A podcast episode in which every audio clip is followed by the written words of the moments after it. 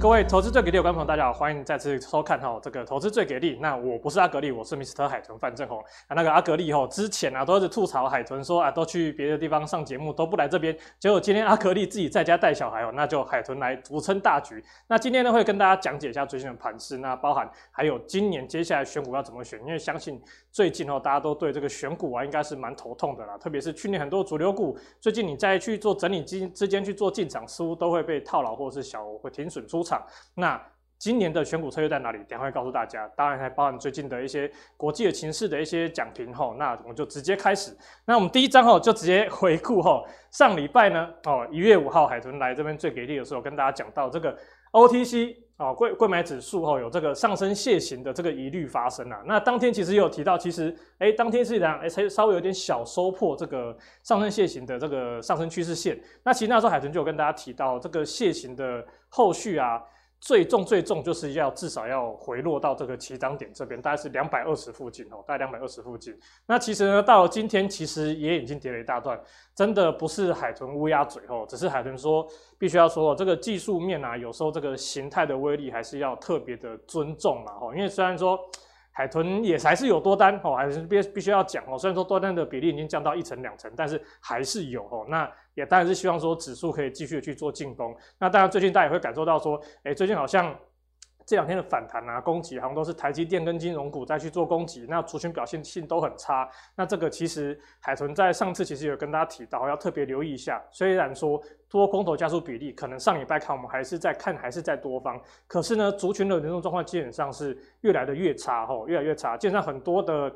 族群啊，可能涨一两天哦，就要换换族群再涨，甚至到最近可能盘中就换族群了。像今天嘛，哦，今天是一月十二号，哦，早上开盘，矽晶圆因为环球金的这个并释创的这个利多，哈，这个有这个表现嘛，哈，早上是是矽矽晶圆四档股股票都是大涨的，但是呢，很快哈，九点半不到就开始就撸下来，哦，那是其实在是。马上资金又跑回去金融那边哈，所以我就觉得说最近的轮动真的是越来越快。那当然说短线呢，台积电或许后续还有法说会的行情，那我们就一起来关注下去。那大盘的部分呢，大家想说，那 OTC 哈最近已经这么糟糕了，那大盘到底有没有问题啊？那海豚其实在上礼拜有跟大家讲，跟有跟大家讲过说，这个大盘其实目前没有头部哦，不要担心。那但是到了今天呢，我们该怎么看？哦，因为虽然说今天最后是收涨的了哈，不过还是要注意一下，这个是盘中画的图哈，所以目前看也是黑 K 哦。那接下来要留意的是什么？这根红线，红线是什么？万八与月线的双支撑哦。那海豚说上礼拜说这边没有头部，不要担心，但是现在开始有头部疑虑咯哦。为什么？因为经过一个修正之后，哎，现在开始在反弹，哎，或许明天继续走高，那有没有可能后面变成什么？哎，变一个我们说什么麦当劳啊，哦，那小心什么再破这一个低点哦，就是这个前天的低点的话，哦，其实就要留意哦，这个短线的这个头部的套牢区哦就会出现哦，所以在大盘这部分呢，我觉得短线接下来就是看哪里哦，就看前天的低点就好。那这边哦，就是还是要跟大家讲一下哦，因为最近。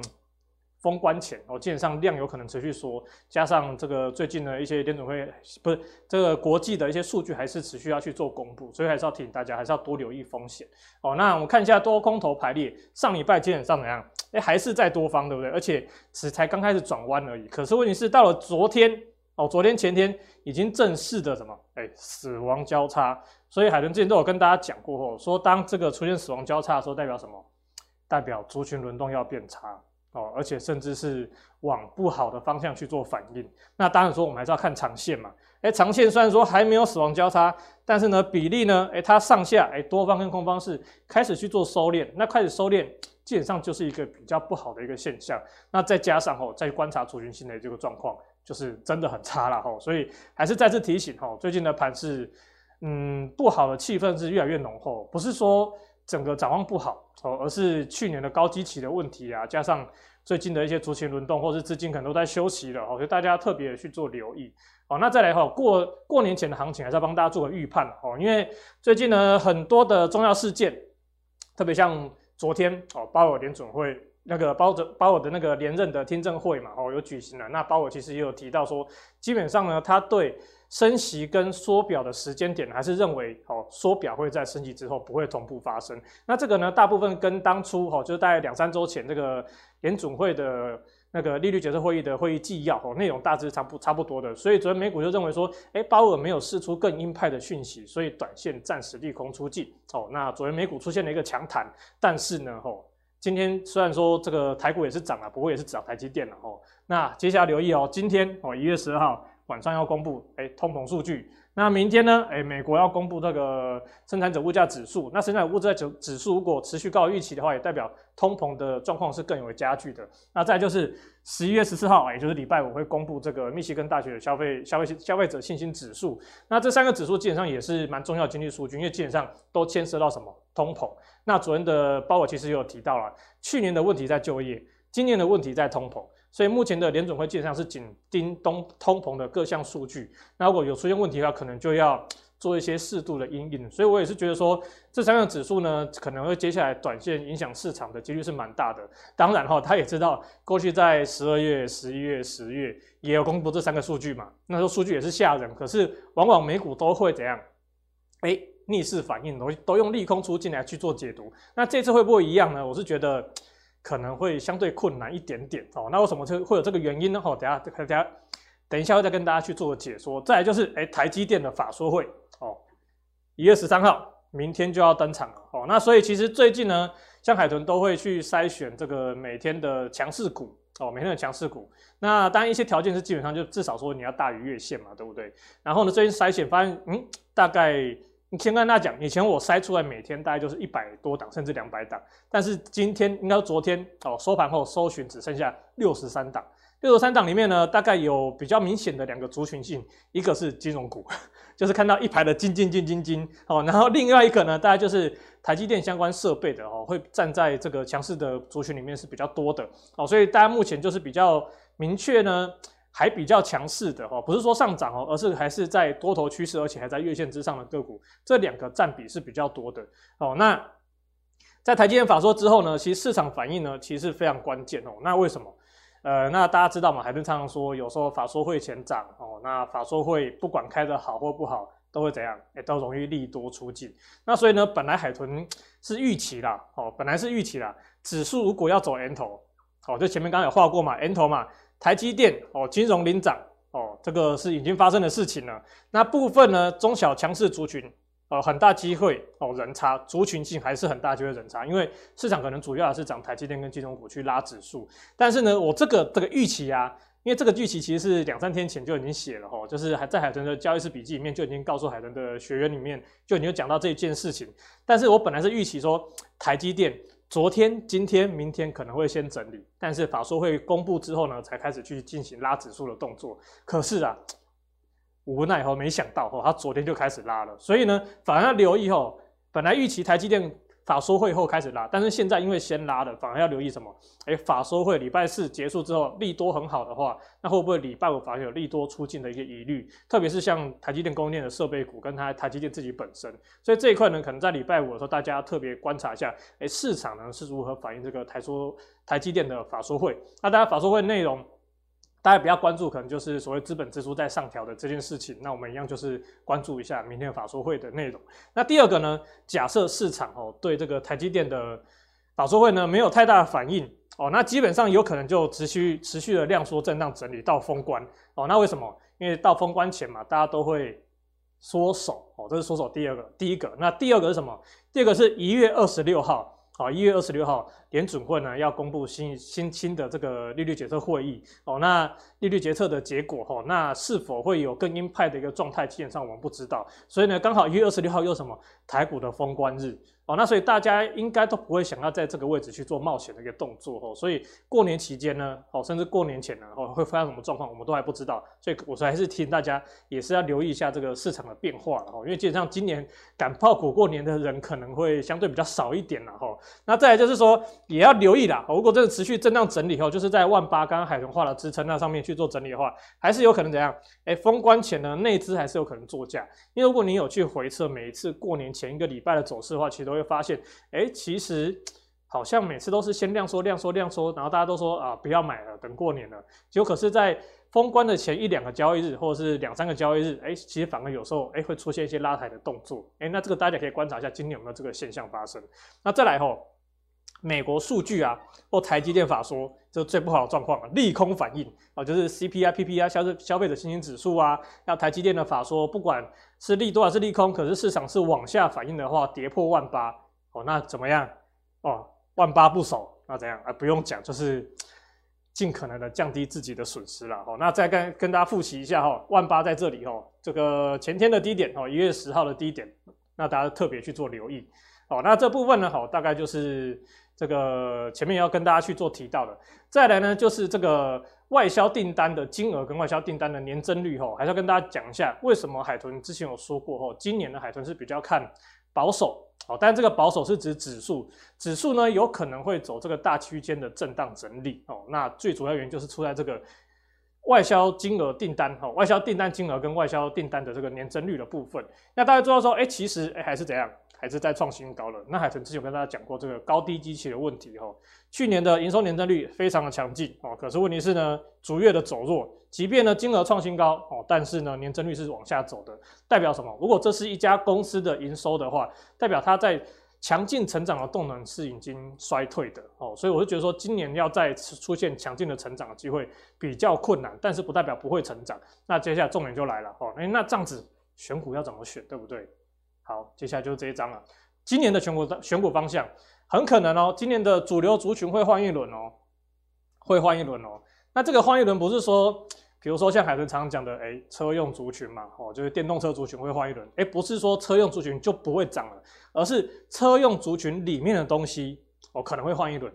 去年可能是涨什么二极体啊、导线架，这个大家都听到烂了嘛，什么强茂、德维、鹏程，然后这个台办嘛，哦，然后顺德、界岭嘛，对不对？可是今年可能这些去年涨过的，可能就不会涨了，反而会去换里面的其他东西哦，比如说像哎车用零组件哦，那个去年缺料缺的乱七八糟，也有缺柜的问题哦，所以这个部分呢，去年一整年没有涨的哦，这个基本上哎，就今年会相对有机会。那第二个就是什么？高低基期的观念要有哦，就配合前面刚刚那一张哈，那个外销订单的图一样。如果去年的营收年增率已经到了高基期，今年还是持续成长，也没问也没有错，它的确持续成长。比如说像大家最最爱问海豚这个强茂 二四八一的强茂，今年呢它的订单财测方面也的确还有大概成长二十趴的强劲的这个空间。可是呢，就是在于。二零二一年，它连大部分都已经把今年的获利预期已经反映完毕了哦，所以大家会发现说，哎，强茂最近怎么好像涨不动哦？那营收展望开出来也不错，可就涨不动，就是因为它已经把接下来一年的已经反映完了。那我们要找是什么？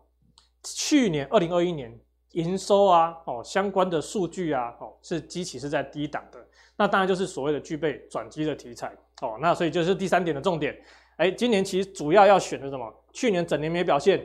营收啊，或者是股价啊，整理一整年没有动的哈，然后营收低基期的啊，基本面基期低的，那今年可能相对有转机的哦，就是说，哎，去年因为很惨，所以今年方在各个条件慢慢转好之下，哎，它的营收有机会见到成长。那资金去年都是跑去那些去年就已经很好的股票了嘛，哎，那今年呢，那些成长性很好的股票，哎，就已经见到高原期，那就有资金有机会去跑入这些低基期的个股。那当然重要什么？还有成长。展望为目标，因为之前海豚跟大家讲过，转机股啊，转机转机，有时候没有转好就变转折了，就往往下转折。所以呢，不只要有转机性，而且要什么，它还要本身具有题材的成长性。那这种子双题材之下，今年才有比较容易在这个方面去挑到标股。那族群的方面呢，大概什么？去年产缺料缺晶片哦，伺服器哦，部分的伺服器厂啊，其实其实不只是伺服器，还有一个叫 IPC，就是工业电脑的部分。那他们其实去年都因为缺料、缺晶片哦，所以导致呢，他们整个营收啊不断的递延，或者是不断的就是整个在在财测一直在被下修，因为就整个营收状况就没出来嘛。但是今年后整个缺伺服器来讲哦，在预计今年下半年之后呢，整个缺晶片的状况会缓解哦，那就可以特别留意。那车用零组件也是一样哦，在如果说 接下来卡柜啊，或者是车车厂恢复订单之后，哎，那他们车用零组件基本上也是蛮有机会，基本上。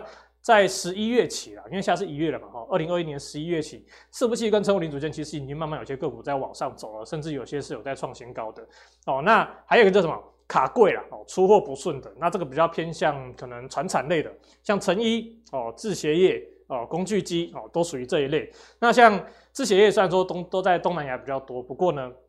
很多都是遇到这种卡柜问题，导致他们的有订单出不了货。那成衣也是类似的状况。那所以这部分如果说诶卡柜有缓解的话，其实这一些其实像之前什么那个艾迪达、Nike 啊，其实这个财测展望都是非常的好。那但是呢，就无法把这些财测好呢延伸到我们国内的成衣厂。那为什么？就是因为我们有订单，但是相对来说出不了货。而且成衣还有一个很大的特点，就是之前在疫情的时候，欧美倒掉很多中小型的成衣商，但是呢。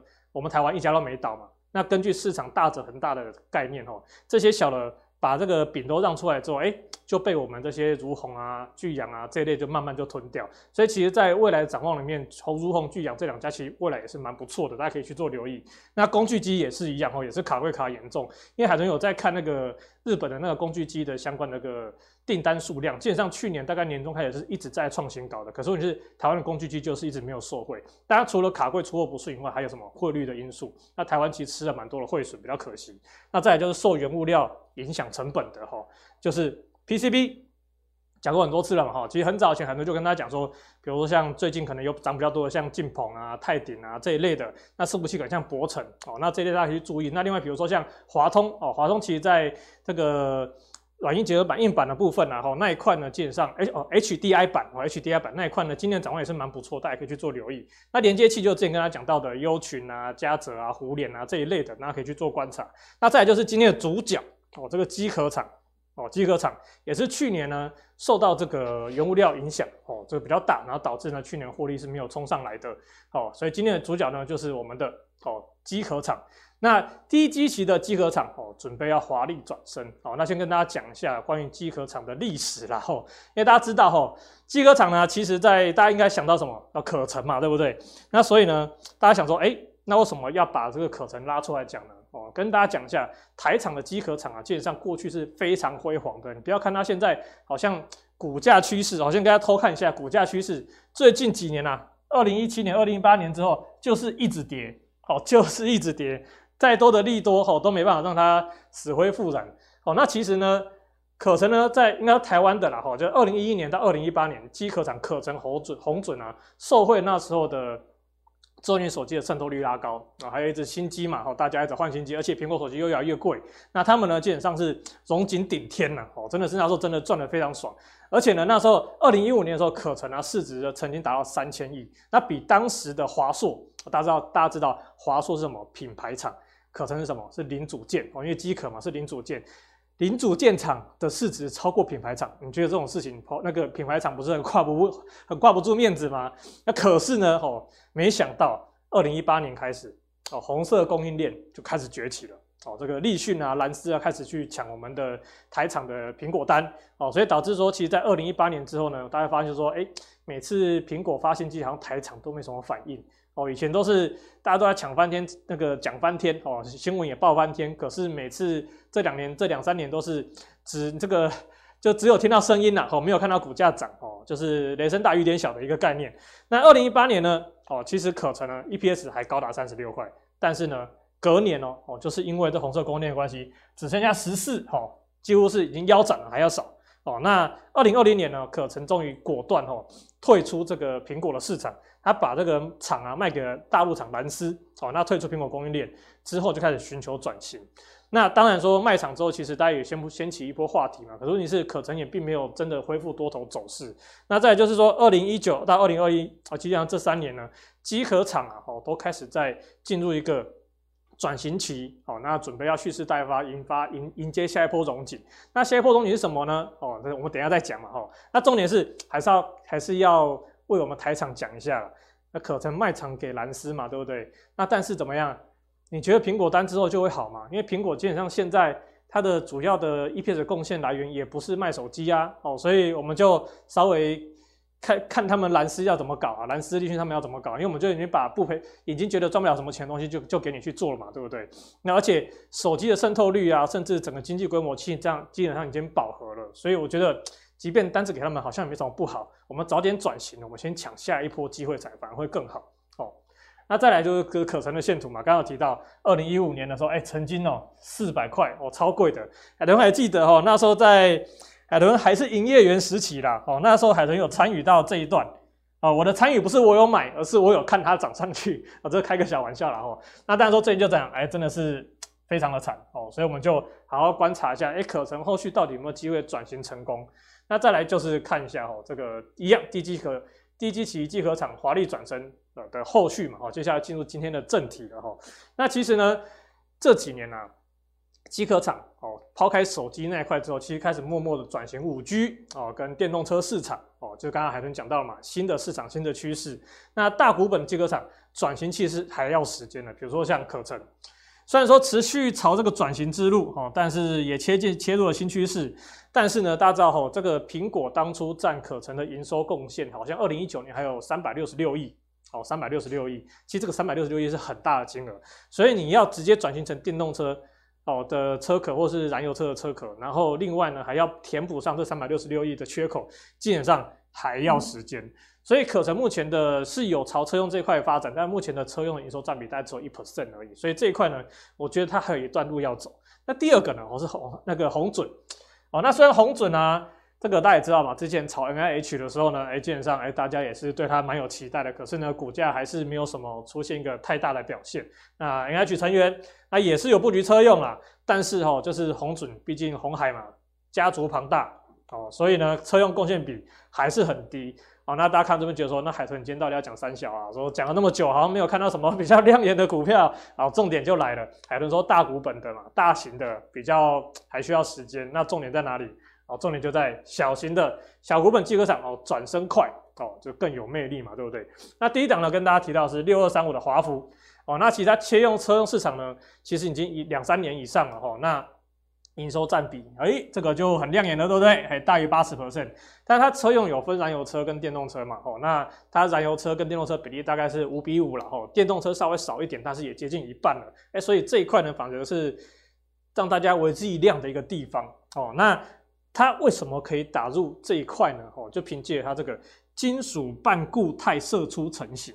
那这个东西是什么东西？跟大家稍微简简单介绍一下。其实这个技术不是什么新技术哦，在一九八三年就有了哦，还比海豚 早早一年哦，透露年纪哦，就海豚出生前年其实就有这个技术。可是这那时候呢，这个技术只是一个理论的雏形而已。那在华孚呢，在一九九八年才开始慢慢把这个东西给理论给实现哦，实体化。那一直到了二零一八一九年啊，也就是前几年时间，哎，才开始有客户认证之后开始进行出货。那所以它也是耕耘了很久。那基本上华孚呢，哎，感觉接下来可以看到一线曙光哦，在车那个机壳厂的部分哦，那这个技术就打入车用市场。那扩厂的部分呢，去年哦，马鞍山工厂哦正式完工。哦，但是呢，他马上就推出二厂的建制计划。你要知道哦，这个华富股本股本好像是十七亿左右吧，其实并不大哦。那他为什么这么积极的去扩厂呢？要么就是他脑袋有问题哦，要么就是什么？他看得到未来的商机，或者是他已经有实质的接到订单的机会，他才会这么积极的去做扩产。所以这部分呢，在华孚部分，我觉得，诶，大家可以好好的关注一下。那第二个就是五二四三的乙皋 K 化，诶，也是 NH 联盟的。那车车用占比呢，其实三十趴。我记得在几个月前，那时候在讲红海电动车的时候，诶，曾经有讲到嘛，诶，其实乙皋呢是乙乙皋呢是这个。鸿海集团里面，电动车里面其实最有机会，为什么？因为其他很多其实营收占比都很小，像红准占比就很小嘛，对不对？所以呢，乙皋呢，它营收占比达三十趴，其实已经算台湾里面相对纯的哦，三十趴就已经算相对纯的电动车概念股了哦，所以我觉得，哎、这可以留意。那另外什么？它四部器的营收占比呢？哎、也有十六趴。哎、海豚上前几集有跟大家讲过嘛，四部器是接下来两三年成长动能是非常强劲的一个族群。那它还有什么？还有低轨卫星哦，这个前阵子也是很红的低轨卫星。那所以呢，以盛虽然说，呃，这个也是这两个还是有营收占比，车用跟那个伺服器还是有营收占比的，但是低轨卫星占比还是很低啊。哦，台厂大部分都一样。那它呢，基本上就是属于一个多题材的个股，好像它就比较纯嘛，电动车。那以盛呢，就是多题材，可能每每个题材要发酵的时候，它都有机会被题材带动。那它还有一个优势是什么？它因为像华孚，它主要是在马鞍山嘛，它的这个厂那。乙皋的优势是，大家知道最近这个全球因为中美贸易战或者是疫情的关系，那供应链大家都都要求什么在地化哦。那基本上乙皋呢，在中国啊、越南啊、马来西亚、欧洲、墨西哥哦都有据点。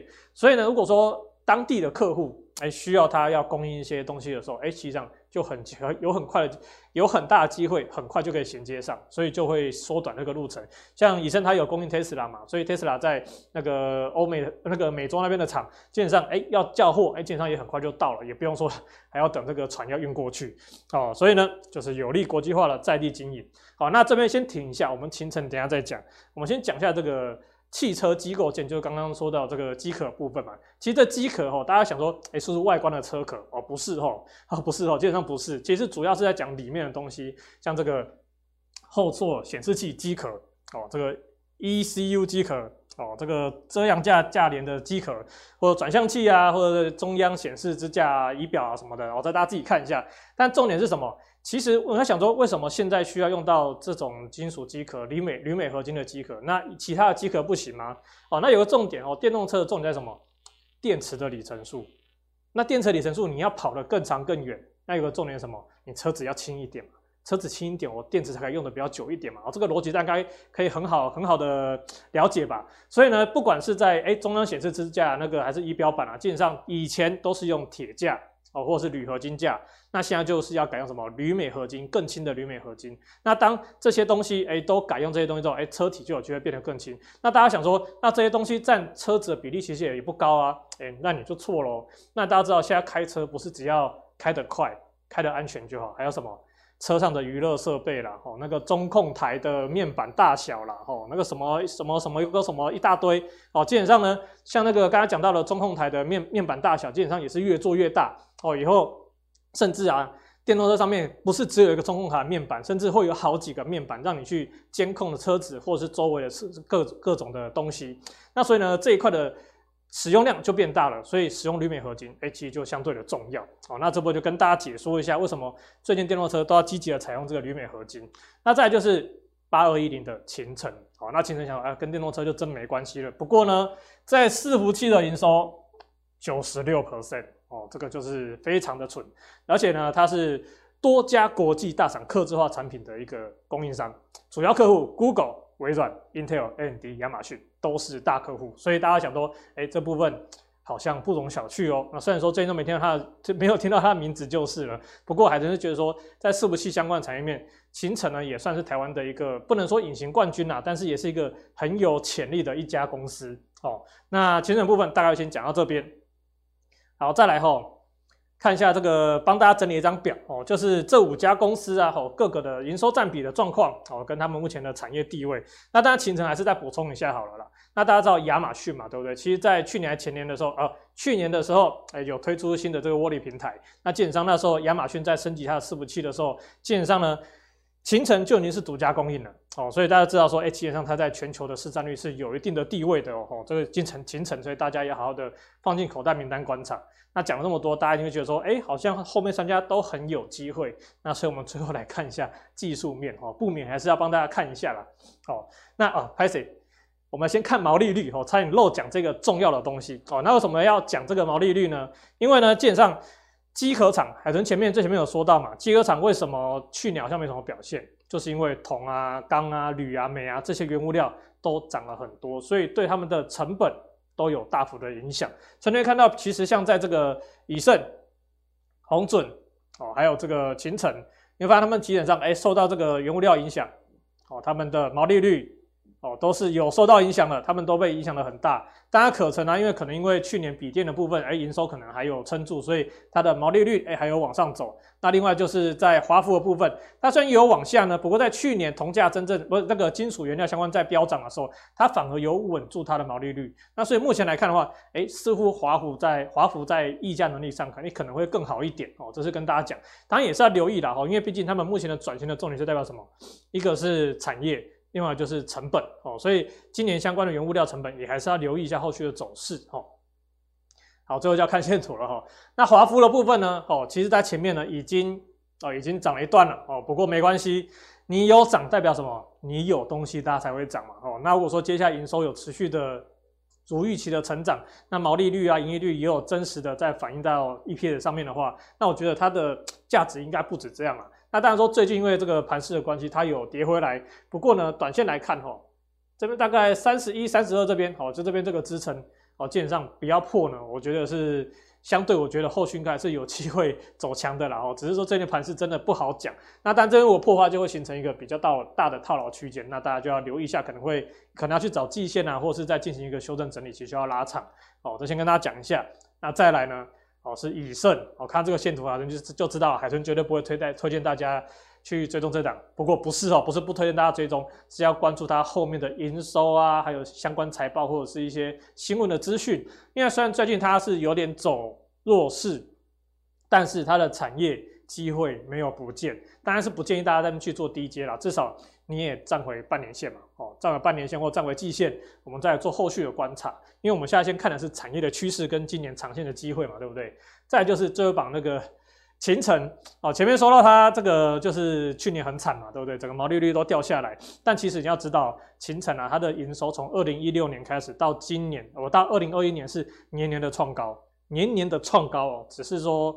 无奈这个成本的问题，所以导致说它的 EPS 没有办法持续的跟着成长哦。那最近其实呢，哎，它也翻回全均线之上喽。哎，看起来这个形态有点海豚喜欢的样子，有点这个 杯杯有没有哦？杯柄形态哦，海豚最爱的。可是呢，它有一个很大的问题哦，这个成交量看到了没有？六百。